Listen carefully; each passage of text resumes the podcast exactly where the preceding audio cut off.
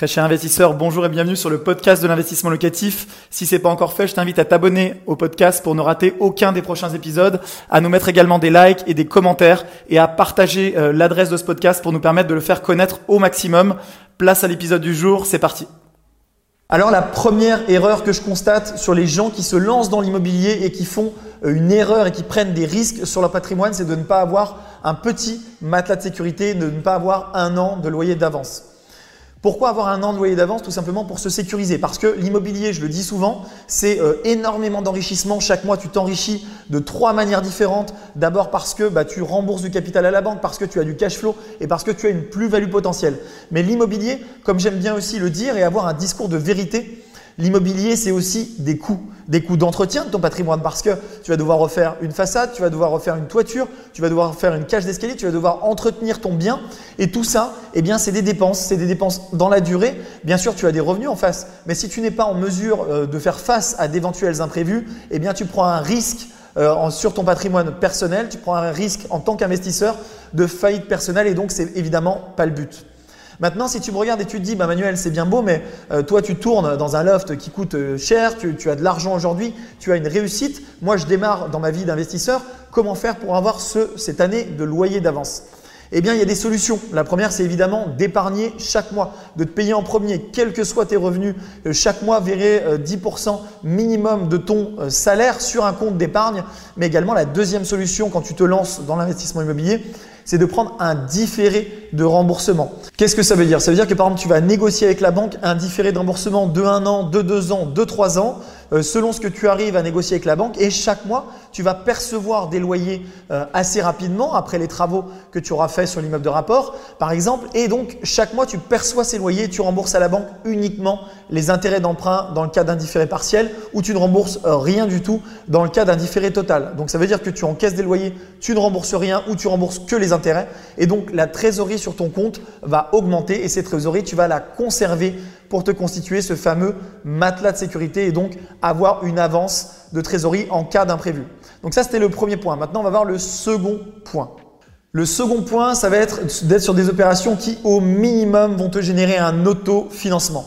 Alors bien sûr, si tu me regardes et que tu dis, mais Emmanuel, moi je suis un investisseur qui a déjà des moyens, qui a une situation et qui ne veut pas forcément vivre tout de suite de mon immobilier, et je voulais investir dans des grandes villes. Et l'investissement dans les grandes villes, euh, aujourd'hui, les prix sont très élevés, on va viser plutôt une plus-value, et on va pas être sur du, de l'investissement forcément autofinancé. Eh bien, mon conseil pour toi euh, qui me regarde et qui te dit ça, ça va être d'aller sur des investissements qui sont peut-être pas autofinancés si tu apportes zéro, mais de être en mesure de niveler avec la durée d'emprunt et avec l'apport que tu vas mobiliser sur l'opération pour que après l'apport et avec une durée assez longue, tu, tu sois autofinancé sur l'opération, ce qui fait que chaque mois, tu n'as pas d'argent à sortir, ce qui fait que tu vas pouvoir poursuivre par la suite et faire d'autres opérations rentables.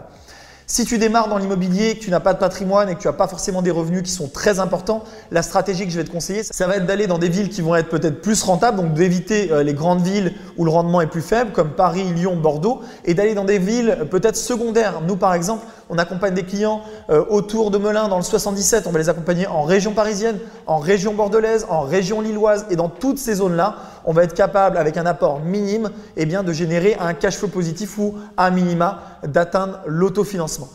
En trois, ça va être tout simplement de te dire que c'est possible. C'est possible aujourd'hui d'accéder à un certain niveau de liberté financière avec l'immobilier. J'en suis la preuve. Ici, mon loft est payé en grande partie par mes investissements immobiliers et d'autres investisseurs en France l'ont fait, ont accédé à cette liberté financière. Bien sûr, il faut que tu aies une stratégie adaptée, mais ne te dis pas euh, c'est pour les autres, c'est pas pour moi, je gagne pas assez d'argent, je ne suis pas riche. C'est possible aujourd'hui de générer des revenus passifs en empruntant à la banque. Et donc, si tu fais sauter tes limites mentales, si tu fais sauter euh, tout simplement ces croyances limitantes qui te disent mais ce n'est pas possible, eh bien tout simplement, tu vas être sur déjà la bonne route de la liberté financière.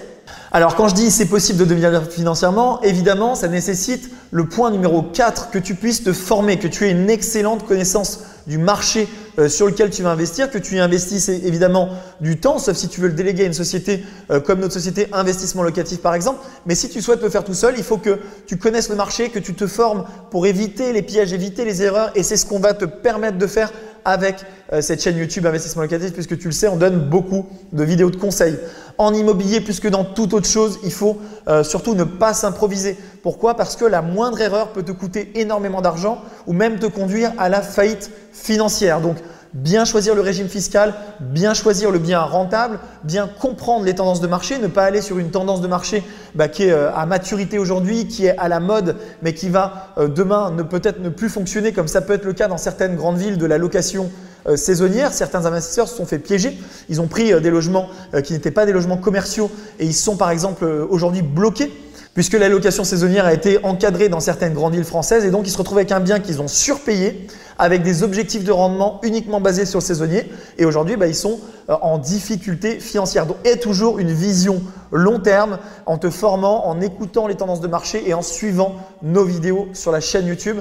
En 5, et ça rejoint toutes ces choses-là, va au contact des gens qui réussissent. Trop souvent, je vois des gens qui se lancent dans un investissement locatif et qui sont seuls et qui ne vont pas chercher les bonnes infos aux bons endroits. Essaye d'avoir des mentors, des gens qui ont réussi à faire ce que tu veux faire, mais ce n'est pas valable que dans l'immobilier. Hein. Moi, c'est le cas dans l'entrepreneuriat. J'essaie de prendre conseil auprès d'entrepreneurs inspirants qui sont peut-être dans d'autres domaines euh, que le mien, mais qui ont réussi à bâtir bah, des grands succès entrepreneuriaux et ils m'apportent des conseils, une vision, un mindset qui me permettent chaque jour d'implémenter de nouvelles choses et de réussir euh, dans mon entreprise et dans mes investissements locatifs. Donc fais pareil.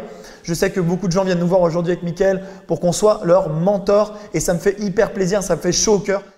Un grand merci d'avoir suivi cet épisode jusqu'au bout. Je te donne rendez-vous pour un prochain épisode. Si c'est pas le cas, abonne-toi au podcast, partage-le, mets-moi un like. Et tu peux également retrouver plus de conseils sur YouTube avec plus de 300 vidéos de conseils gratuites. En ce moment, une vidéo par jour. Rejoins-nous là-bas aussi et à très bientôt. Ciao